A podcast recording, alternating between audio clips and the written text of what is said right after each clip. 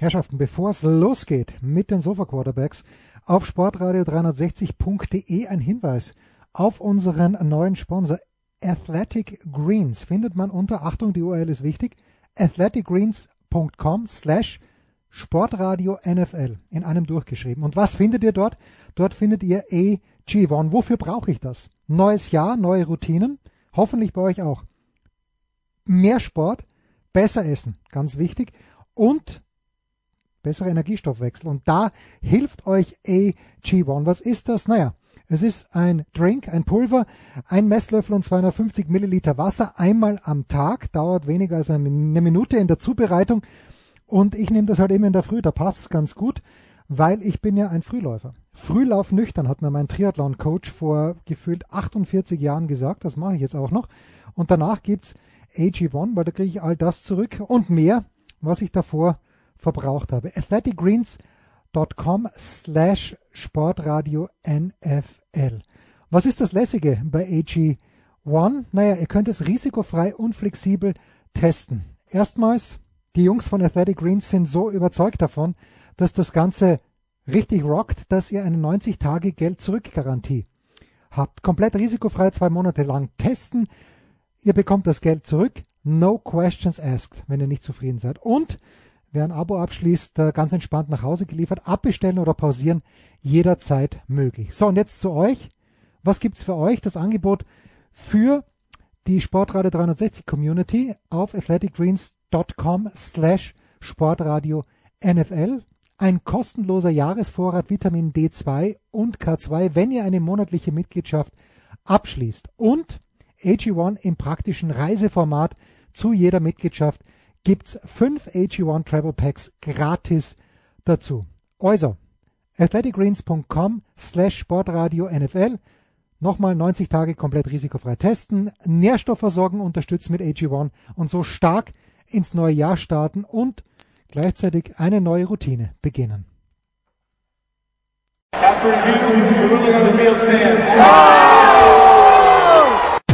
Attention. Hey, it's a perfect night for football.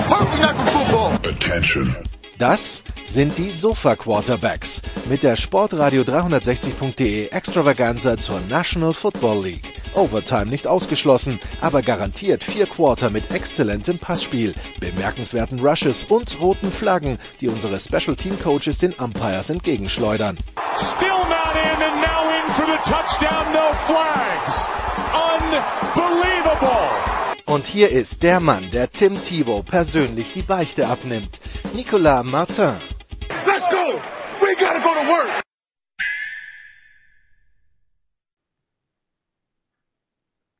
Sportradio 360, die Sofa Quarterbacks NFL in äh, einer zugegebenermaßen etwas schwierigen Woche. Erstmal frohes Neues an alle Zuhörer. Ähm, das wollen wir natürlich nicht auslassen. Ähm, ja, 2023 gestartet. Es wird immer noch Football gespielt. Und es wird dementsprechend immer noch über Football gesprochen. Und äh, die gleichen, die die letzten Jahre über Football sprechen, wollen noch dieses Jahr darüber sprechen. Christian Schimmel von der Draft.de und der Sohn. Christian, äh, Football bleibt halt Football, ne? Ja, gerade, gerade um die Zeit zwischen Weihnachten und Neujahr Sil Silvester. Ähm, das sind immer besondere Zeiten. NFL in der entscheidenden Phase, College Football in der heißen Phase. Ich glaube, also, ich habe übrigens äh, Teaser auf die Sofa Quarterbacks College Football. Ich habe noch nie ein so aufregendes Silvester erlebt wie die beiden Halbfinals. Ja? Also, das war fantastischer Sport. Müssen wir auch sagen. Und dabei befand sich Nicolas Matter gar nicht in Polizeigewahrsam. Traurig. Nein, das äh, höchstens nach der Aufnahme zu den Sofa Quarterbacks College Football, wenn ich mich zu Herrn Bobby P. ge geäußert habe. Aber ja. Der Typ ist ja zum Glück seit zehn Jahren aus der NFL raus und wird es wahrscheinlich auch für immer sein. Von daher soll der uns hier nicht stören. Wir sprechen über ernsthaftere Themen als über diesen Clown. Ähm, nämlich etwas, also ich, ich, ich fand es bemerkenswert, wie selbst die NFL, die, die, die, die Sportreporter in den USA der Sports Talk im Allgemeinen, der sonst eigentlich nie um eine Meinung verlegen ist, plötzlich sprachlos war wegen dem, was am ähm, Montagnacht in Buffalo passiert ist, äh, beziehungsweise in Cincinnati. Es war ja ein Heimspiel der, der, der Bengals. Ähm, Damar Hamlin geht normal in einen Tackle mit T. Higgins. Ich würde auch sagen, okay, der wurde ein bisschen Energie abgebaut, aber ist jetzt auch nicht das hart, der harteste Hit, den ich je ja. gesehen habe. Da würde ich sagen, da habe ich im Handball und im Basketball sogar härteres gesehen. Ja? Ähm, Tackle T. Higgins geht zu Boden, steht wieder auf, richtet sein Helm und fällt rückwärts zwei Schiedsrichtern vor die Füße mit den Armen nach oben, dieses Fencing-Syndrom, wie wir es ja seit Tour kennen. Und äh, die Schiedsrichter reagieren sofort, äh, stoppen alles. Es kommt das Medical Team aufs Feld. Und äh, das wird relativ schnell gesehen haben, dass da irgendwas gar nicht in Ordnung ist. Man geht in die Werbung und ähm, ja, äh, viele Werbeunterbrechungen, viel Hektik, weinende Spieler, ähm, ein Herzstillstand von äh, Safety Dama Hamlin, der auf dem Platz wiederbelebt werden musste, ins Krankenhaus nach Cincinnati gefahren wurde. Stand heute Donnerstag. Haben wir jetzt gelesen, dass, also Meldung vom, äh, ähm, von der Uniklinik in Cincinnati, wo er liegt, Remarkable improvement over the past 24 hours. Also die, die, die Tendenz geht stark nach oben, hat wohl die Augen geöffnet. Äh, neurologisch scheint, he appears to be neurologically intact. Was auch immer daraus zu lesen ist. Aber der nach dem ersten Schock, Christian, müssen wir sagen, die gute Nachricht scheint zu sein, Damar, äh, Hamlin ist so langsam über den Berg. So, so scheint es. Und ähm, ich, ähm, also ich wollte mir das Spiel eigentlich real life anschauen, ähm, in 40 Minuten. Bin dann aber doch erstmal bei ESPN gelandet und habe dann gesehen, oh, das Spiel ist erstmal abgebrochen, okay. Und dann liest du halt die Nachrichten, dann wird dir natürlich anders und dir vergeht auch alles. Ähm, das ist, das sind ja längst nicht die einzigen, äh, auch der, der Grund, warum unser kleiner, bescheidener Podcast, also gut fühlen ist immer noch der falsche Begriff, ähm, aber die Nachrichten sind zumindest seit Montag besser oder seit Dienstag besser geworden, sagen wir es so. Ähm, ist für mich in der Form auch auch neu gewesen, die, die Erklärung von diesem sehr wahrscheinlichen Cardiac Arrest, die man dann gelesen hat, die klang für mich auch ehrlich gesagt ähm, ziemlich nachvollziehbar. Ähm, du das hast ich, recht. Ich, ich, wusste, ich, wusste, gar nicht, dass ein solcher Schock tatsächlich einen Herzstillstand auslösen kann. Das, das war mir neu. Wie gesagt, mir auch. Es muss ja auch wirklich zum sehr bestimmten Zeitpunkt wohl dann dieser Einschlag kommen gelesen, dass das im Baseball wohl hin und wieder der Fall ist. Im Eishockey, es gab eine Situation mit Chris Pronger, der darüber auch berichtet hat, ähm, langjähriger NHL-Spieler. Ähm, also eine Situation, die ich zum Glück in der Heftigkeit noch nie im Stadion erlebt habe. Du hast ja von der Situation geschildert, mhm. die du auch, glaube ich, schon im Podcast mal erzählt hast. Ähm, Nochmal, ich hoffe einfach, dass da dass da, wie gesagt, Neurological Intact, ich, ich, ich hoffe wirklich, dass der, dass der wieder voll auf die Füße kommt.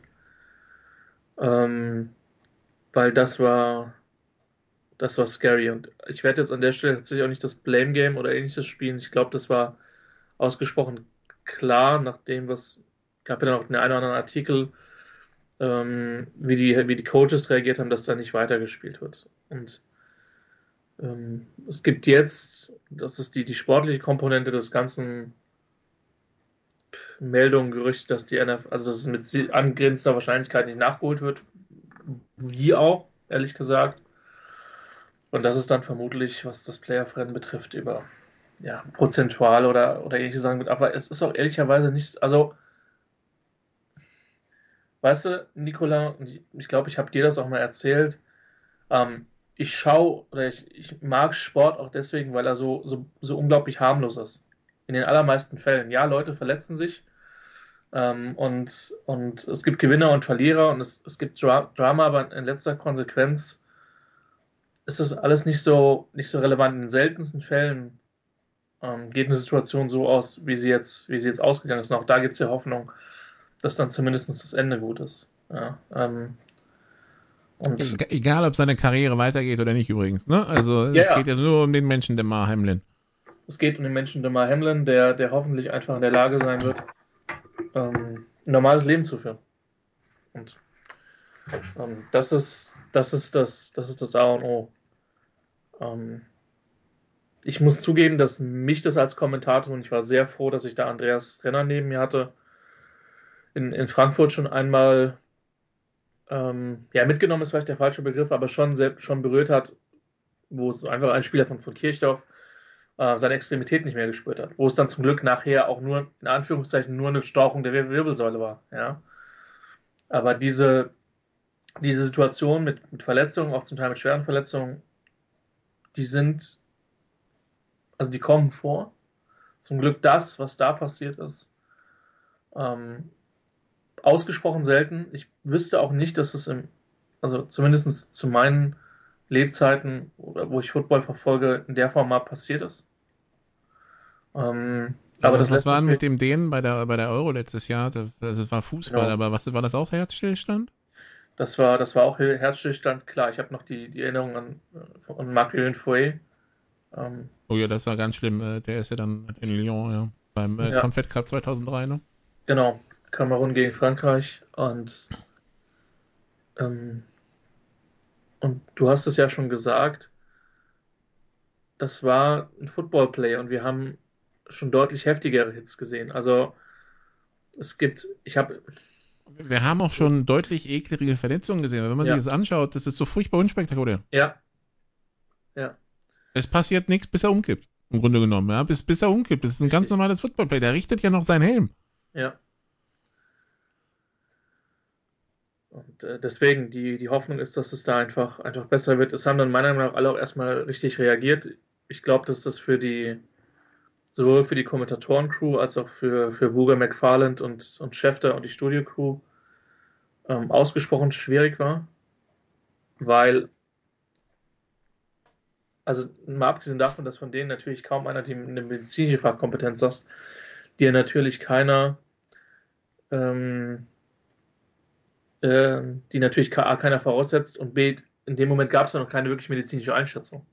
Und ähm, das hat es kompliziert gemacht. All das, was ich zu der Übertragung gelesen habe, klang, dass das mit sehr viel Verantwortung passiert ist. Und ähm, Sie hatten wohl Ja. die falsche Info, dass es nach fünf Minuten Aufwärmen weitergehen soll. Das ist das Einzige, was ich gehört habe, aber ansonsten ja.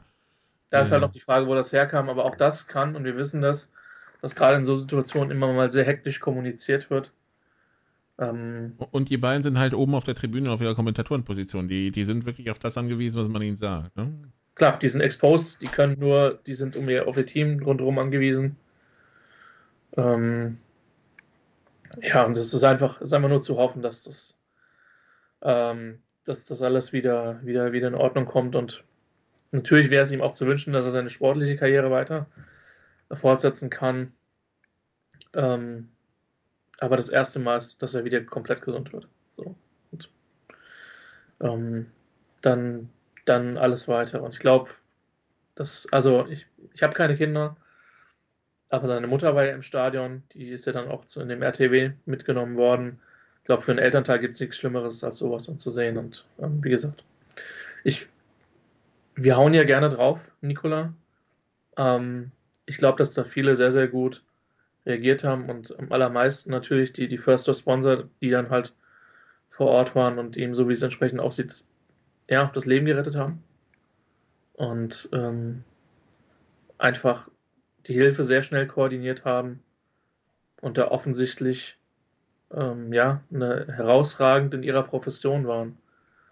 Das, das muss man dann auch mal sagen. Also da, da ist auch sehr, sehr viel in dem Sinne Gutes passiert von der Tatsache, wie dann damit umgegangen worden ist, so schlimm wie die Situation auch war. Du merkst so hundertprozentig richtig, finde ich die, also Nö, Das ist sehr ja, ist ja auch nicht die- schlimm. Ich die meine, korrekten Worte zu finden, weil es halt so ein, so ein, so ein Erlebnis ist, ähm, äh, Ereignis besser gesagt, ähm, was zum Glück einfach unglaublich selten vorkommt. Und ja, wenn, wenn, wenn wir jetzt, eh, was ich auf Twitter geschrieben hatte, die Situation 2008 bei diesem Spiel zwischen den Blue Devils und, und den Dresden Monarchs, ich habe das Spiel damals kommentiert, mit Christian Piwatz, der jetzt äh, Mhm. Kultusminister in Sachsen ist. Und es ist zwischen Christian und mir so, dass, und das ist jetzt über, überhaupt nicht überheblich oder sonst was gemeint, aber äh, wir haben danach auch wieder Spiele kommentiert und natürlich gab es dann auch Verletzungen, ja, mit Unterbrechung. Und, aber wir sind inzwischen einfach erleichtert, wenn es in An- und Abführung, ja, nur Beinbruch ist. Oder irgendwas in der Art, ja. Ähm, weil das dauert dann halt, das ist für den Spieler unangenehmer. Du weißt halt, er wird höchstwahrscheinlich keine größeren Folgen davontragen, ja. Ja. Ähm, Im konkreten Fall in Hamburg war es kein Herzstillstand, sondern äh, eine Hirnblutung, äh, die durch ein ähm, also er hat den, Neck, er hat den, äh, den Nacken nicht in, äh, den, den Kopf nicht in den Nacken genommen, ist ins Tackle gegangen, hatte den Nacken nach unten und hat ähm, das Knie des Running Backs an den hinteren Teil des Schädels bekommen. Kam noch an die Seitenlinie, ist da zusammengebrochen. Konnte gerettet werden mit Not-OP am Arm, Schädeldecke auf und so weiter. Ähm, Karriere vorbei, aber wenn links, nee, wenn rechts das Footballspiel läuft und links der Defi ausgepackt wird, ist schon ein bisschen komisch. Und ähm, die Bilder kamen dann natürlich wieder hoch, als ich das gesehen habe. Und es ist, ja, wie gesagt, es ist Football. Wir sind schwere Verletzungen gewohnt. Im Sinne vor allen Dingen von natürlich Knochen und Bändern. Ja. Ähm, äh, College und, und NFL übrigens. Marcus Latimer damals als Running Back, ne? Ähm, Ja, äh, das Knie haben wir alle noch in Erinnerung. ja. Ähm, den anderen anderen ekligen Beinbruch, äh, Dak Prescott sei der Knöchel, ja, ähm, oder Alex Smith. Gut, das sind alles schlimme, schlimme Verletzungen. Bei Alex Smith ja tatsächlich auch, äh, da, da, da ging es ja dann um sein Bein, aber ähm, also wenn es neurologisch ist und wirklich dann hier Herzstillstand, Wiederbelebung, Intensivstation, Critical, Critical, ähm, ähm, äh, ja, der Dings, also das wirklich als kritisch eingestuft wird und dementsprechend auch eine Lebensgefahr, das ist dann schon nochmal eine andere Dimension. Man hat dann wirklich gemerkt, die amerikanische Presse weiß, also ist da sehr, sehr ähm, vorsichtig rangefahren. Gut, mit der einen oder anderen Ausnahme vielleicht. Äh, an dieser, in dieser Stelle keine schönen Grüße an Herrn Bayless. Aber ähm, ja, jetzt ist halt die Frage, was macht die NFL mit diesem Spiel? Es gibt, es gibt tatsächlich keinen Contingency-Plan. Also das Ding hat es noch nie gegeben, dass tatsächlich ein Spiel abgebrochen werden musste wegen eines medizinischen Notfalls. Ähm, es ist zwar schon mal ein Spieler auf dem Feld gestorben vor 40 oder 50 Jahren. Das ist äh, also die Verletzung passierte, also der Zwischenfall passierte aber in der letzten Minute. Die haben dann irgendwie so noch dreimal gelaufen und dann war das Spiel eh vorbei. Stellte sich die Frage nicht. Wir sind spät in der Saison. Das Spiel hat aber halt maximale Playoff-Implikationen. Also wäre das jetzt keine Ahnung bei Carolina gegen Houston passiert, ähm, wäre das jetzt auch eine andere Geschichte als bei Bills gegen Bengals, weil halt teilweise es da auch unter Umständen um First Round beigeht. Ähm, also nachdem sie es jetzt nicht, also nachdem sie jetzt den, den Spielplan von Woche 18 nicht umgestrickt haben, kann ich mir nur vorstellen, sie nehmen das Spiel aus der Wertung und wir arbeiten mit Quotienten. Das würde bedeuten, dass Cincinnati dann schon Meister der AFC North wäre, egal wie es gegen Baltimore ausgeht am Sonntag. Und dass Kansas City mit einem Sieg Nummer 1 wäre in der AFC, egal wie Buffalo spielt. Das wäre die sportliche Konsequenz des Ganzen. Ähm, ja, aber ähm, die andere Möglichkeit wäre halt, ja, du machst es halt als Woche 19 spielen und schiebst die Playoffs. Die Frage ist halt, ob das die NFL machen will, weil das ist ja doch ein etwas größerer Akt. Ähm, aber man hat schon das Gefühl, die NFL ja, eiert ein bisschen rum bei dem Thema. Äh, wie gesagt, es gibt halt keinen wirklichen Plan. Äh, Spiele wurden mal nicht verschoben beim Tod von JFK. Da hat Rosell damals gesagt, das war der größte Fehler in seinem Leben. Spiele wurden verschoben für 9-11. Ähm, ob man es jetzt nochmal macht, steht in den Sternen. Wie gesagt, die, die, die Tendenz scheint dahin zu gehen, das Spiel einfach aus der Wertung zu nehmen. Also so wie ich das verstanden habe, kann der Commissioner jetzt nicht sagen, wir werten das als unentschieden, weil das stand nicht unentschieden auf dem Platz. Und ähm, wir werten es auch nicht wie, wie stand. Stand, glaube ich, 7 zu 3 für Cincinnati, weil nach acht Minuten oder was gespielt war, kannst du es logischerweise nicht als gespielt ansehen. Hm. Von daher vermute ich mal, sie nehmen es einfach aus der Wertung und dann Quotientenwert, äh, Quotientenregel. Es, es gab wohl auch den Vorschlag, dass das AFC Championship Game auf neutralem Platz ausgetragen wird. Wäre natürlich auch eine Möglichkeit. Was für mich wie ein vernünftiger Vorschlag aussieht. Irgendwo in Dallas oder so, großes Stadion und ähm, ja, es ist, es muss, muss auch sagen, das ist ja für die, für, du hast es ja gesagt, das ist so noch nicht passiert. Es sind schon Spiele verschoben worden. Ich erinnere mich an ein Dienstagsspiel in Detroit. Ich weiß aber nicht mehr, wer da meine Minnesota oder Buffalo. Ja, das war Minnesota, nachdem der ist den, nachdem den der, der Dom wegen, der, weil das Dach vom Dom ist doch mal unterm Schnee zusammengebrochen, glaube ich. Da haben sie das Spiel genau. dann nach Detroit verlegt. Also solche Sachen hat es immer wieder gegeben. Da geht es um Verteidigungen von ein, zwei Tagen wegen Wetter, ja. wegen Stadionnichtverfügbarkeiten. Gerade als sich NFL-Teams noch viel mit MLB-Teams die Stadien geteilt haben, wurde auch viel geschoben wegen dieser Playoff-Termine.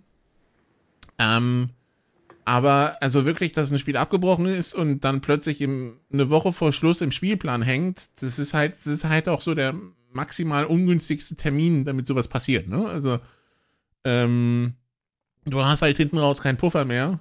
Also wenn es früher in der Saison passiert, kannst du ja versuchen, an den Bye-Weeks zu drehen, kannst noch ein bisschen andere Spiele verschieben, so ein bisschen wie es in den Corona-Saisons 20 und 21 gemacht wurde. Ja? Ähm, das kannst du jetzt natürlich nicht mehr. Und deshalb macht es das Ganze so kompliziert wie gesagt, es hätte die Theorie, die Theorie, also ursprünglich, weil normalerweise gilt bei sowas, man möchte versuchen, die Spiele innerhalb von zwei Tagen nachzuholen, dass wenn Buffalo dienstags noch nach Buffalo zurückfliegt, die nicht dienstagsabend wieder in, äh, in Cincinnati antreten, ist klar. Und dass angesichts der schwierigen Situation man den Bills schwer zumuten konnte, auch mittwochs wieder in Cincinnati anzutreten war das keine Option. Die andere Option wäre gewesen, das Bills und das Bengals Spiel auf Freitag vorzuziehen für Woche 18 und die beiden dann am, glaube, Dienstag oder Mittwoch nachholen zu lassen. Aber das hat man jetzt auch nicht gezogen, also bleibt fast nur das, ähm, das aus der Wertung nehmen. Ich glaube, sie brauchen halt eine Entscheidung bis Samstag 10 Uhr deutscher Zeit. Bei einem halb elf spielen die Chiefs gegen, gegen die Raiders. Ähm, wir haben ja diese zwei Samstagsspiele, zum einen eben die Partie und zum anderen eben äh, Tennessee gegen Jacksonville ähm, für den Sieger der AFC South und die Jaguars haben ja bei der Niederlage noch theoretische Chancen, als 8 und 9 Wildcard reinzukommen. Ähm, ich glaube, du brauchst bis dahin auf jeden Fall zumindest eine Entscheidung, was, weil du, du brauchst eine Grundlage, wie die Teams auch Personalentscheidungen treffen. Ja. Wir werden abwarten. Wir wissen es, Stand, Stand der Aufnahme, Stand Donnerstagabend eben noch nicht. Nee, und äh, also da verweisen wir tatsächlich, äh, die Situation ist fluide, wie man sagt, ja. Da verweisen wir tatsächlich dann an die amerikanischen Kollegen. So, das ist der unschöne Teil der NFL, aber der Sport geht weiter und die Liga geht weiter und am Ende werden wir einen Meister haben. Und wir wollen ja nicht, Christian. Ja? Äh, von daher können wir uns auch auf den Rest konzentrieren. Wobei wir fangen vielleicht mit jemandem, mit einer äh, Mannschaft an, die definitiv nicht ähm, Meister wird und wo wir dann auch darüber reden müssen, auch wenn es schon eine Woche her ist, aber die Broncos. Du hast dieses Weihnachtsspiel gegen die ebenfalls eliminierten Rams, die mit ihrem dritten Quarterback spielen, der seit zwei Wochen da ist die nicht, die keinen Cooper Cup haben, die diverse Verletzungen an verschiedensten Stellen haben. Und du wirst, man muss es ja fast schon sagen, vorgeführt. Vor nationaler, vor nationaler, äh, vor den nationalen Zuschauern, ähm, vor sämtlichen Kindern auch noch, ja, weil das Spiel lief ja bei, bei Nickelodeon. Und nachdem man anscheinend sowieso bei den Broncos schon die Entscheidung getroffen hatte, dass man sich vom Head Coach trennt, äh, nach der Saison äh, war dieses Spiel in LA so eine Art Brandbeschleuniger. Und äh, letztendlich, ja, hat man sich dann äh, nochmal eine, eine Ecke früher entschieden, Hackett zu entlassen, nämlich direkt, also am Tag nach dem Spiel. Und innerhalb von zwölf Monaten sind die Broncos, Christian, von sie sind nur ein Quarterback entfernt von großen Dingen zu einem ja, großen Verkehrsunfall geworden, wo die ganze Nation hinschaut. Und jetzt stellt sich mir die Frage, weil man ja gehört hat, die Owner wollen sehr aggressiv an den Coaching herangehen und so weiter. Wie attraktiv ist dieser Broncos-Job, so wie sich die Broncos 2023, 2022 präsentiert haben, wirklich? Liegt es dann nur am Coach, an dem ja schon quasi seit Woche 1 rumgekrittelt wurde, seit dieser Field Goal-Entscheidung, oder ist da mehr im Argen? Ja, ich, ich kam an diesem Abend aus der Isar-Philharmonie ähm, und hatte nach dem Ende des Konzerts der in der U-Bahn im Hotel sehr wohlwollend den Packers, die gegen Miami aus Chargers sich zur Kenntnis genommen. Ähm, und habe das dann noch angemacht und habe gedacht, äh, äh, lange nicht mehr ein Team gesehen, was sich so aufgegeben hat. Also so von der ersten Minute an wirklich hat überrollen lassen. Ähm, äh, es gibt kein größeres Zeichen für einen Owner, was er dann zu tun hat. Also, oder für einen GM.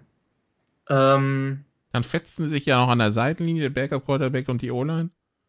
Ja, war super. War, war super. Also, tolles Gesamtbild. Ich meine, Nikola, ist es nicht so, dass wir jetzt nicht unsere Sorgen geäußert hätten. Also, Hackett, der jemanden will, der in Struktur spielt, ähm, und Russell Wilson, der gerne sein eigenes Ding macht. Vorsichtig ausgedrückt. Auf der anderen Seite Hackett, der auch schon jetzt, äh, der mit Rogers zu tun hatte, bei dem Struktur ja auch eher im äh, Fremdwörtersprach ja, aber die beiden sind halt aneinander geknallt mitunter, ne? aber es hat dann, sie haben es dann, sie es hat dann funktioniert. Ich habe das, ich habe neben, nebenher am letzten Wochenende die, die Partie von, von Denver gegen die Chiefs gesehen und dachte mir, ich fand, es gab nicht so viele Spielzeiten, wo eine Defense so verarscht worden ist wie, wie in dieser Saison. Die Defense ist immer noch eine, für mich eine Top 5 Defense in der NFL. Und das, nachdem sie Chubb nach Miami getradet haben. Ich würde sagen, sie sind immer noch ein Head Coach und ein Quarterback weg, um zu contenden. Ähm, das, ich bin normalerweise grundsätzlich dagegen, jemand im ersten Jahr zu feuern, gerade im Football. Ich fand es folgerichtig. Ähm, allerdings, also wir alle erinnern uns noch an das großartige Donnerstag-Nachtspiel zwischen Colts und Broncos, wo selbst als es in die Verlängerung ging, die Fans weitergegangen sind, weil warum? Auch nicht. Auch diese also, Begeisterungsstürme, die sich immer wieder in, in, in Denver im Stadion lautstark geäußert haben, ja, also. Und, und trotzdem glaube ich, dass da immer noch krass viel Talent in diesem Kader ist. Äh, glaube ich nach wie vor. Die Defense ist sehr, sehr gut. Äh, in der Offense haben sie eigentlich einige Playmaker zugegebenermaßen. Gefühlt jeder Running Back, der den Ball in Denver berührt hat, hat sich beim nächsten Moment irgendwas gerissen. Ähm, das war sicherlich nicht optimal. Auch durchaus einer der, der mit am verletzten äh, verletztesten Teams in, in der Liga. Also das spielt ja schon auch eine Rolle. Mir ist das dann zu einfach. Also natürlich war die Saison sportlich ein Desaster, aber es gab halt mehr als einen Grund dafür. Ja. Man ist nächstes Jahr noch an Russell Wilson gebunden.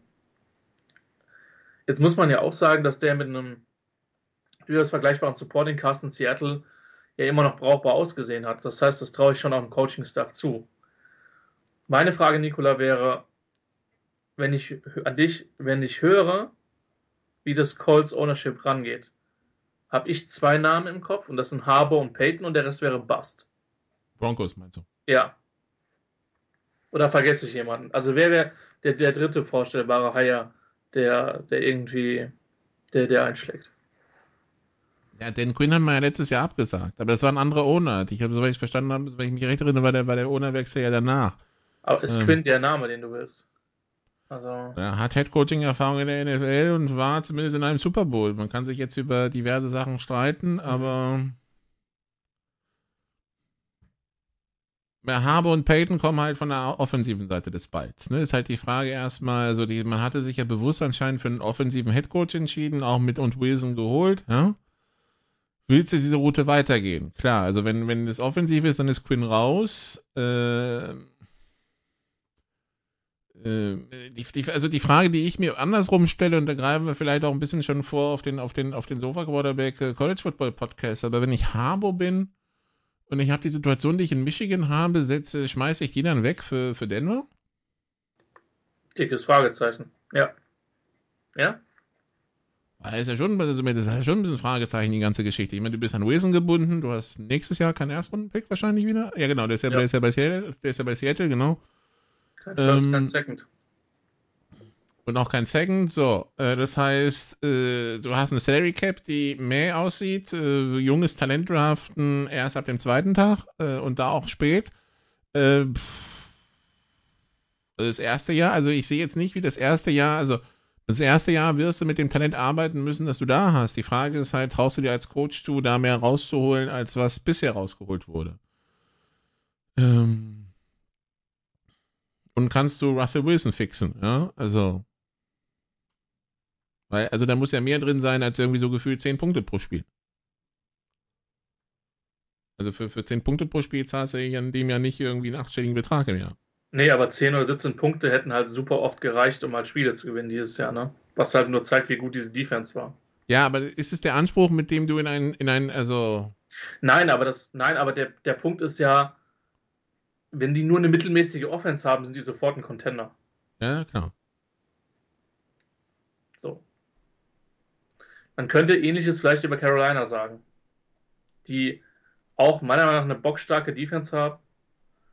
Manchmal über Detroit rüberrennen. Aber auch wenn sie das nicht tun, gut, die Partie am Wochenende dürfen sie niemals verlieren. Beziehungsweise vielleicht nicht in der Form so schnell abgeben. Ähm, Aber ganz ehrlich, bei Carolina, also, also wenn sich einer jetzt den Job verdient hat, dann meines Erachtens Wilk, äh, Wilkins, Wilkes. Ja, ja, geht mir auch so. Also, das ist ein komplett anderes Footballteam. Und das Bizarre ist ja, dass sie auch offensiv deutlich besser sp spielen. Und diese ganze Magic, auch mit Joe Brady, wenn man auch im Nachhinein sieht, wie viel Talent bei diesem LSU-Team auf dem Platz war, dass die National Championship gewonnen hat, das war schon absurd, Nikola. Also, ja, aber man weiß halt nie, an wem es an wem's mehr liegt und man findet es dann mitunter nur durch solche Dinge raus. Ja, also die Broncos äh, 4 und 12, jetzt noch ein Spiel zu Hause gegen die Chargers, dann haben es die Fans geschafft und können dann hoffen, dass es 2023 hoffentlich besser wird. Ähm, ich meine, viel schlechter geht ja auch nicht, wenn wir ganz ehrlich sind. Ähm, ja, ansonsten im Playoff-Rennen immer noch und äh, teilweise selber in der Hand, teilweise nicht. In dem Fall glaube ich äh, nicht. Das, ich weiß nicht, ob die, nee, nicht selber in der Hand. Aber die Lions gegen die Packers ist das Sunday Night Game am Wochenende. Und äh, ich meine, die Packers kommen auch von weit weg zurück, aber die Lions, äh, also zwischendurch hatten wir die ja auf dem Level, die Ownerin ähm, hat dem Headcoach ihr Vertrauen ausgesprochen und da dachten wir schon, hm, für wie lange gilt das? Zwei oder drei Wochen?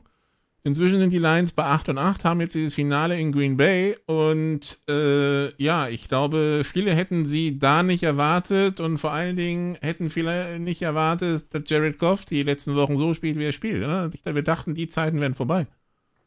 Ja, man muss aber auch ehrlicherweise sagen, dass die erst ab Mitte der Saison auf Receiver wirklich gesund geworden sind. Und sie haben jetzt das, was ihnen vorschwebt. Mit Amon Russell Brown, der eine überragende Saison gespielt hat, 100 Catches.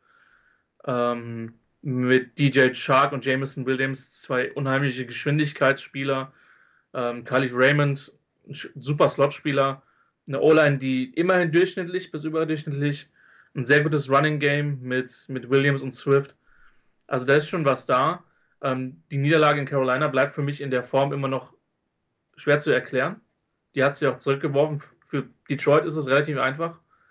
Ähm, die brauchen eine Niederlage der, der Seahawks zu Hause gegen, gegen die Rams. Anfang der Saison hätte ich gesagt, kann ich mir nicht vorstellen. Seattle ist ein bisschen auch auf den Boden der Tatsachen zurückgeholt worden, auch wenn es immer noch ein ordentliches Footballteam ist. Und dann brauchst du halt einen Sieg gegen die, gegen die ja, sehr heißen Green Packers. Ähm, ich würde es den Lions persönlich gönnen. Das sind auch Fans, die sehr, sehr viel ähm, schlechte äh, Saisons gesehen haben und ja auch, du hast ja den Start angesprochen. Da ist offensiv richtig viel da. Ähm, sie haben zwei sehr junge Edge Rusher. Ähm, der eine ist sehr bekannt mit Aiden Hutchinson und der andere mit, ich glaube, James ist der Vorname Houston. ähm, der jetzt in der Sack, ich glaube, die beiden führen die Sack-Statistik für Rookies an. Ähm, war vor dem letzten Spiel nicht so, aber ähm, Houston hat, hat Justin Fields mehrfach zu Boden gebracht. Und wie sie die, die, die Bears da am Wochenende verprügelt haben. Sorry für die, für die harte Wortwahl, aber ähm, das war schon bemerkenswert. Ja, ich habe das Spiel in der, in der Endzone gehabt, äh, habe dann über anderthalb Viertel Spaß gehabt und dann war aber auch klar, wohin der Weg geht. Ja, die Chicago 3 und 13, da wird sich die Frage stellen, wie geht's weiter, ganz besonders der Quarterback-Position. Ähm, hat Justin Fields genug gezeigt oder bedient man sich dann doch nochmal woanders? Ähm, aber ja, Detroit also 8 und 8 jetzt bei den Packers. 8 und 8, was sagt äh, Christian, was sagt das Bauchgefühl? Das Bauchgefühl würde sagen, dass, dass Seattle gewinnt. Und äh, dann ist es, ist es vermutlich also dann kannst du halt nur noch die Packers schlagen, um die Packers zu schlagen, was auch immer noch okay ist. So. Ähm, die sind effektiv drin. Ähm, aber wenn die Seahawks halt gewinnen, also momentan boah, schwierig. Schwierig. Gib mir die Seahawks. Ich glaube, dass die Lions den Upset schaffen, ähm, auch wenn es für sie um nichts mehr geht. Ähm, ich glaube schon, dass, dass, dass Campbells äh, Spieler dann hart, dann hart spielen. Also ganz ehrlich, äh, Campbell muss sein Team ja heiß machen für dieses Spiel. So egal was bei ihm, also ne, der kann ja. nicht, der kann, der muss ja die ganze Woche das Team heiß machen. Campbell macht jetzt aber für mich nicht den Eindruck, ein Mensch zu sein, der dann sagt, so Jungs, ist vorbei, ja. ja wir spielen hier mal halblang. Ja. Naja. Vor allen Dingen, wenn er einen Divisionsrivalen in die Suppe spucken kann. Ja. ja also von ja. daher, ich glaube, also wie Detroit in dieses Spiel geht, egal was in Seattle passiert, brauchen wir uns, glaube ich, keine, keine Gedanken zu machen. Von daher, ich weiß nicht, wie deine Prediction aussieht, aber ich sage, Seattle steckt die Rams. Und die Lions gewinnen in Green Bay und dann sind die, holen sich die Seahawks den letzten Playoff-Platz. Ich habe für, hab für Seahawks Rams gar kein Gefühl mehr irgendwie. Ich auch nicht. Oh. Weil Rams sind so up and down total verletzt, aber Seahawks jetzt über, über die Saison gesehen, ich meine, das ist eine schöne Story, aber insgesamt gesehen mangelt es fürchterlich an Konstanz. Ja. Sonst wären sie schon durch. Ja. Äh, und hätten nicht irgendwie, äh, drei, äh, was war das, drei der letzten vier und fünf der letzten sieben verloren, ne? Ja, um ähm, Und die Rams, eine, in diesen Siegen sind zwar die Rams mit drin, aber das wäre ja eine, das war auch äh, jetzt kein deutlicher Sieg. Also ich, ich bin gespannt. Es ist in Seattle, klar, aber wir, wir haben schon Seattle an letzten Spieltagen auch anderes verspielen sehen. Von daher, ja, da sind wir mal, lassen wir uns mal überraschen. Was äh, definitiv eine Überraschung ist, zumindest für mich, ist, dass am äh, nach Woche 18 die Pittsburgh Steelers noch im Playoff-Rennen sind. Also wo kommen die denn her? Coaching. Es ist, es ist bizarr. Ähm, fünf der letzten sechs gewonnen. Die eine Niederlage war eine Zwei-Punkt-Niederlage gegen Baltimore. Ähm, schwierig zu erklären. Also Pickett macht Fortschritte. Ähm, die Defense hat sich deutlich, richtig deutlich gesteigert.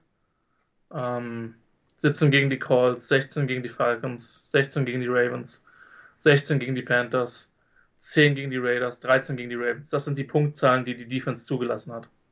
Also. Also, das ist das, was sich die Broncos, also die Pittsburgher sind das, was sich die Broncos äh, erhofft hätten, ja? Ja, die Broncos hätten sich schon erhofft, dass sie eine geile Offense haben. Aber sie haben halt die Spiele gewonnen. Das ist halt der Punkt. Und ähm, ich glaube, für Pittsburgh war der Anspruch nie, dass man eine überragende Offense haben wird, aber es ist zumindest funktional. Man hat mit Harrison ein ordentliches Laufspiel, ähm, paar Skillplayer mit Pickens, Fryermuth ähm, und einfach ein Team, was sehr wenige fundamentale Fehler macht. Und klar, das sind zum Teil halt auch, ne, das sind alles One-Score-Games gewesen. Also sieben gegen die Colts, drei gegen die Falcons, acht gegen Carolina drei gegen die, die Raiders, die auch dieses Jahr irgendwie so ein bisschen das, das Chargers immer übernommen haben, Spiele knapp und dumm zu verlieren. Das ist irgendwie Raiders-Style dieses Jahr. Ähm, und mit drei gegen, gegen Baltimore, das kann natürlich alles kommen. Du bist natürlich selten in den Spielen in den letzten sechs Wochen 5 und 1 in One-Score-Games. Aber ähm, Credit, dass sie im Rennen sind. Würde ich die als eine Gefahr in der AFC sehen? Vermutlich nicht. Aber es gibt wenig heißere Teams und ich vermute, dass das gegen die Browns wieder ein gewaltiges Defensivspektakel wird. Oh ja. Kein schönes, aber wahrscheinlich ein Richtig. gewaltiges. Im gewaltigen Sinne der Veranstaltung. Aber, also wir wissen ja, wie lieb sich Steelers und Browns haben. Ja, Und äh, ja, da, da sind wir auch sehr, sehr gespannt drauf. Die Raiders übrigens, äh, weil du sie gerade angesprochen hast, äh, wir sind in Nevada und äh, gefühlt hat man Herrn K. in die, in die Wüste geschickt. er hat, spielt natürlich keine überragende Saison. Ähm, Ja, aber Ende- ich meine trotzdem, oder? zum Ende der letzten, des letzten Jahres ähm, hatte ich richtig Hoffnung. Ich glaube, er ist, was er ist. Und ich glaube, dass viele Teams in der Liga für Derek Carr oder sich sehr freuen, wenn er auf dem Markt ist. Und er wird auf dem Markt sein. Bin gespannt. Vielleicht New York eine Alternative. Carolina.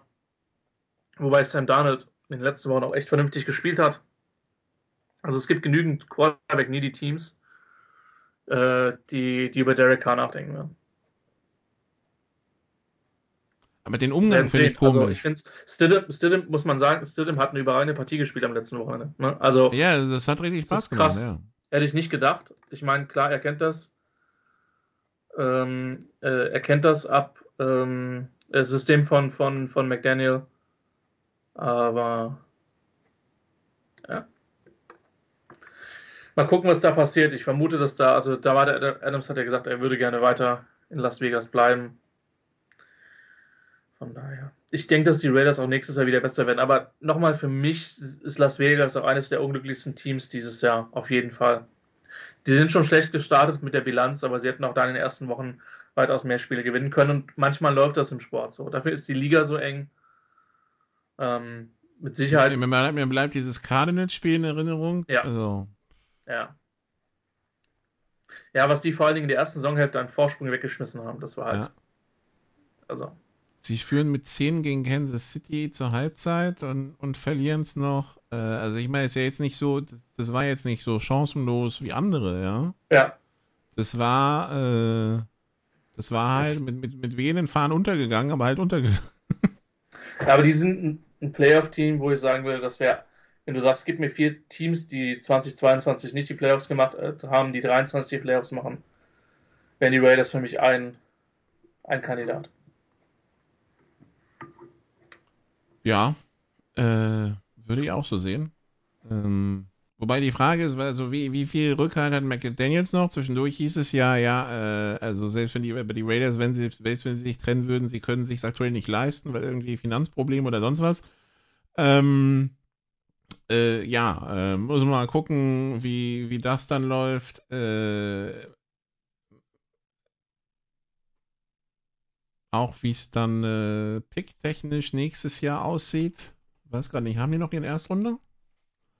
Weil das war dieses Jahr auch ein Problem. Das, was heißt ein Problem? Sie haben halt Davante Adams getradet, ne? Aber, also Ja, er tradet. Müssten, müssten sie aber eigentlich haben. Wüsste ich jetzt nicht, was. Äh, aber sonst, ja, also, ja, haben sie noch. Also, wer hat keinen mehr? Cleveland, Denver, Rams, äh, Saints, genau. Und San Francisco und Miami ein von zwei, wobei Miami hat den anderen ver verloren wegen, ähm, Tam Tampering. Wegen Tempering, genau. Das sind die, die keinen Erstrunden-Pick haben. Ja, die, die NFL, wie gesagt, sie, sie hat sich, es ist die, die letzten zwei Wochen viel passiert. Das ein oder andere Team ist äh, rausgeflogen aus dem Playoff-Rennen. Ein Duell wird am Samstagnacht bestimmen, wer, in die, wer die AFC South gewinnt. Wir haben ja einen Meister der NFC South, die Bucks im Augenblick bei 8 und 8. Mal gucken, ob die 9 und 8 oder 8 und 9 gehen. Die Jacksonville Jaguars sind 8 und 8, die Tennessee Titans sind 7 und 9. Hier könnten wir also tatsächlich einen Divisionssieger mit negativer Bilanz haben. Äh, die Titans, äh, ja, mit Quarterback-Problemen, aber mit einem gesunden Derrick Henry gegen die Jacksonville Jaguars, wo, das haben wir ja schon vor ein paar Wochen in der Big Show besprochen, irgendwie der Herr Peterson so ein bisschen als Trevor Lawrence-Flüsterer inzwischen zu wirken scheint. Ja, wirkt so. Ich meine, Josh Dobbs soll jetzt am Wochenende starten. Ähm, für mich, wenn es Brian Dable nicht geben würde, wäre Doug Peterson oder ist auf jeden Fall in meinen Top 5 äh, der, der Coaches des Jahres. Ähm, auch wenn die zwischenzeitlich auch einen Stretch haben, wo sie einiges verloren haben. Ähm, aber ähm, das äh, die Jaguars sind da relativ klarer Favorit in der, in der Partie. Also bei, bei Tennessee habe ich mich über einiges gewundert. Klar, auch die haben einige Verletzungen auch und gerade in der Defense gehabt. Ähm, offensiv waren das zum Teil selbst mit Tannehill relativ blutleere Auftritte. Also, ja, die. Ich sag mal so, wenn die, wenn die Titans das Spiel gewinnen, und jetzt muss man dazu sagen, dass, dass die Rabel-Teams in den letzten Jahren in den Playoffs immer sehr, sehr, sehr, sehr gut und gritty waren. Und trotzdem ist es halt kein Team, was dir, glaube ich, wirklich Angst machen würde in den Playoffs.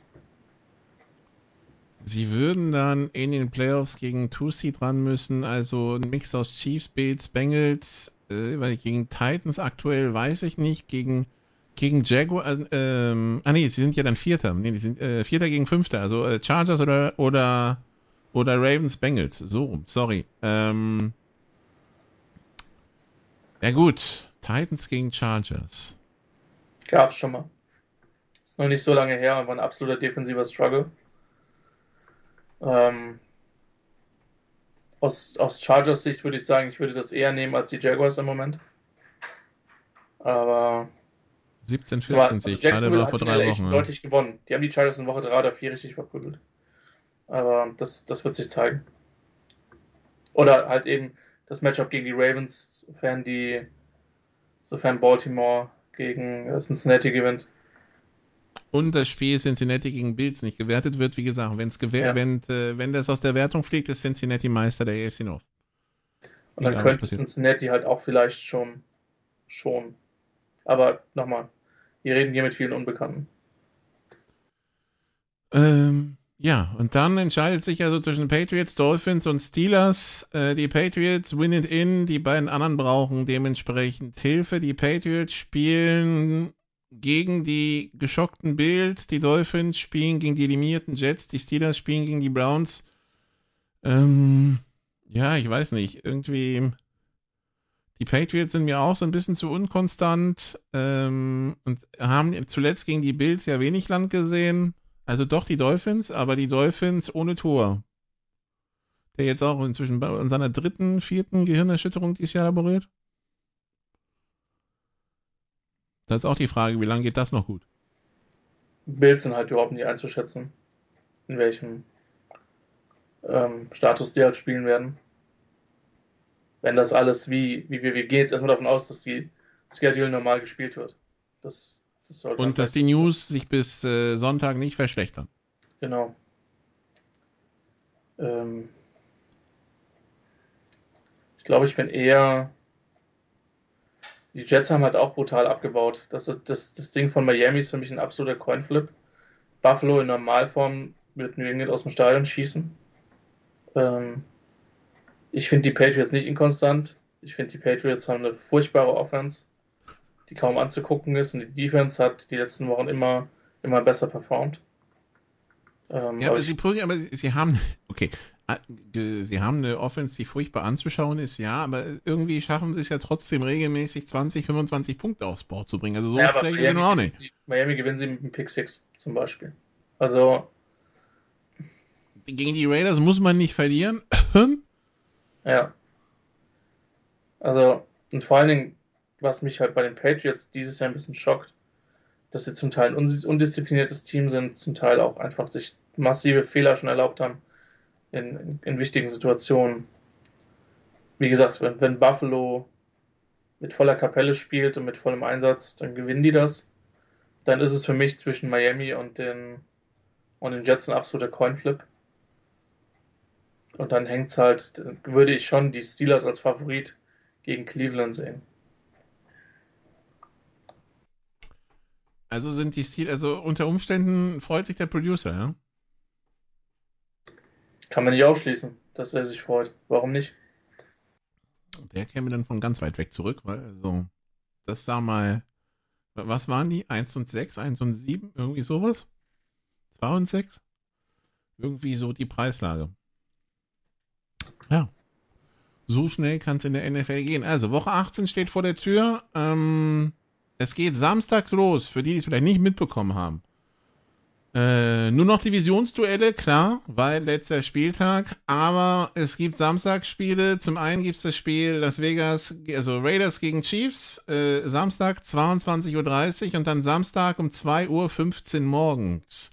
Das AFC South Finale zwischen Jacksonville und Tennessee. Da wird also ein Playoff-Team ermittelt. Dann gibt es eine Reihe von 19 Uhr Spielen, mehr als ich sogar erwartet hätte. Und ähm, ja, dann suchen wir noch Nummer 1 Seed in der, in der NFC. Philadelphia hat die qualifizierten Giants zu Gast, San Francisco, Arizona. Und ähm, Dallas ist zu Gast bei Washington. Das sind die drei Kandidaten. Da geht es um Number One, um Number One Seed und um die NFC East Meisterschaft zwischen Dallas und Philly. Und dann noch mit San Francisco um Number, um Number One Seed. Also Philly ist mit einem Sieg gegen die Giants Nummer 1 und NFC East Meister, verlieren sie. Reicht San Francisco ein Sieg gegen Arizona, um sich selber die 1 zu holen. Und Dallas dementsprechend Sieg gegen Washington, um ähm, Meister der NFC East zu werden. Das ist also noch eine Frage. Dann die Frage, ob Seattle in die Playoffs kommt oder Green Bay oder Detroit. Seattle spielt um 22.25 gegen die Rams und dann ist Sunday Night Green Bay gegen Detroit mit Green Bay für die Option Win-in. Das sind so, das ist so das, was sich noch abspielen wird. Irgendwie habe ich das Gefühl, es ist nicht so spektakulär wie andere Wochen, äh, Christian, aber ja, ähm, das ist das, was uns geboten wird. Aber Samstag lohnt sich auf jeden Fall. Kansas City könnte mit einem Sieg die 1 zumachen in, in, in, der, in der AFC und wie gesagt, danach das AFC South Duell. Das wird auf jeden Fall spannend. Ja, gibt einige spannende Partien. Ähm, ich denke schon, dass die Eagles den, den Einzig verteidigen werden, weil die Giants auf 6 festgelegt sind. Die kommen nicht weg. Das ist die Frage, was, was Dable halt macht. Ähm, ein siebter Playoff-Platz wird sehr spannend, zumal ich auch definitiv glaube, dass die Teams, so unterschiedlich wie sie sind, da auch durchaus äh, Probleme bereiten können. Ähm, klar, die Spannung ein bisschen rausgenommen ist, weil, weil Tampa Bay eben gegen Carolina gewonnen hat und deswegen die, die South entschieden ist und alle drei anderen Teams dann, dann raus sind. In der AFC hast du eine ähnliche Konstellation um den, um den Seventh Seed. Baltimore und die Chargers geht es noch um 5 oder 6. Muss man die fragen, wie sehr das entscheidend ist. AFC South Finale, nochmal, die Jaguars sind der Favorit, aber ähm, man hat zwischen den beiden Teams schon sehr, sehr viele enge Partien gesehen. Und ich glaube, dass die, die Playoffs werden sehr, sehr gut werden, weil es haben sich jetzt in den letzten drei, vier Wochen doch die Teams rauskristallisiert, von denen man annehmen kann, dass sie eine Menge, ähm, ja, eine Menge Spaß machen werden. Ich habe den Eindruck, es hat sich ein bisschen zusammengeschoben in beiden Conferences. Und ich glaube, das werden brutal enge Playoffs werden. Das ist, das kann man, glaube ich, jetzt schon sagen. Gut. Also, so viel zur Woche 18. Und dann gibt es noch äh, zusätzlich zu Woche 18 gibt es ja dann Montag äh, Black Monday. Äh, Christian, hast du das Gefühl, es wackeln viele? Also ich meine, es wurde ja schon während der Saison einiges äh, schon erledigt, also Carolina, Indianapolis, Denver. Äh, lass mich gerade mal. Ich glaube nicht, dass Überfluss in Chicago wackelt, wenn das einige echt schlechte Vorstellungen waren. Kingsbury, man hört ja immer wieder Gerüchte. Ähm, bei den also Rams. King, King, Kingsbury wackelt sehr, glaube ich, ja. Bei den, bei den Rams hat man ja eher die Gerüchte, dass es, wenn, dann geht das, glaube ich, von McVay aus. Ja. Ähm, Arthur Smith wird safe sein, Carolina ist offen, New Orleans, keine Ahnung. Habe ich nicht wirklich einen guten Überblick. Rivera scheint zu wackeln, was man gehört hat. Zumal auch mit dieser leicht desaströsen Pressekonferenz, wenn er nicht weiß, dass du aus dem Playoff-Rennen eliminiert bist. Ähm, die anderen in der, in der NFC sollten safe sein und wenn ich in die AFC schaue Houston, ich glaube nicht, dass man Lavi Smith nach einem Jahr cuttet mit dem Roster. Das glaube ich nicht. Denver ist offen. Indianapolis wird offen sein. McDaniels, ich glaube, man hätte jetzt K nicht gebencht, sprich, würde den wegtraden, wenn man McDaniels jetzt auch noch cuttet. Ähm, Cleveland, nein. auch bei den Jets sehe ich nicht, dass das Surley da am Wackeln ist. Glaube ich nicht. Also, das, das dürfte es für mich auf jeden Fall gewesen sein. Also nicht so wahnsinnig viele. Aber dann gibt es ja immer wieder die Überraschung am, am, am, äh, am Montag. Ich, äh, wobei ich glaube auch nicht, dass es so viele sein werden. Aber also zumindest, also was auch klar ist, wenn wir auf die Interims-Headcoaches schauen, also Denver glaube ich sowieso nicht, aber äh, Jeff Saturday bei den Colts dürfte auch durch sein, die Geschichte. Und dann schauen wir mal, was sonst so passiert. Wie gesagt, das gibt's dann nächste Woche. Wir wollen versuchen, jetzt jede Woche wieder die NFL-Quarterbacks an den Start zu bringen. Mal schauen, ob uns das gelingt. Danke erstmal, Christian. Äh, diese Woche keine Big Show, äh, wie Sie sicherlich gemerkt haben. Da soll es auch nächste Woche wieder weitergehen. Dann bleibt mir noch den Hinweis auf die Sofa-Quarterbacks College Football. Die kommen dann morgen im Laufe des Tages. Und ansonsten danke, liebe Zuhörer.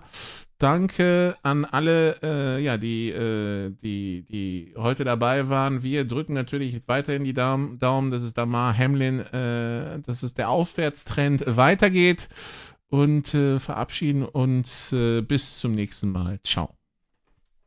You did what you had to do and you won the game. Das waren die Sofa Quarterbacks mit der Extravaganza zur National Football League auf Sportradio 360.de. Wenn Sie Fragen, Anmerkungen, Gegenbeispiele haben, schreiben Sie uns entweder auf unserer Facebook-Seite über unseren Twitter-Account at sportradio360 oder direkt an steilpass at sportradio360.de. Great job, guys! Und versäumen Sie nicht unsere nächste Big Show jeden Donnerstag neu auf www.sportradio360.de. One day at a time. Keep getting better as a football team and we'll see what happens.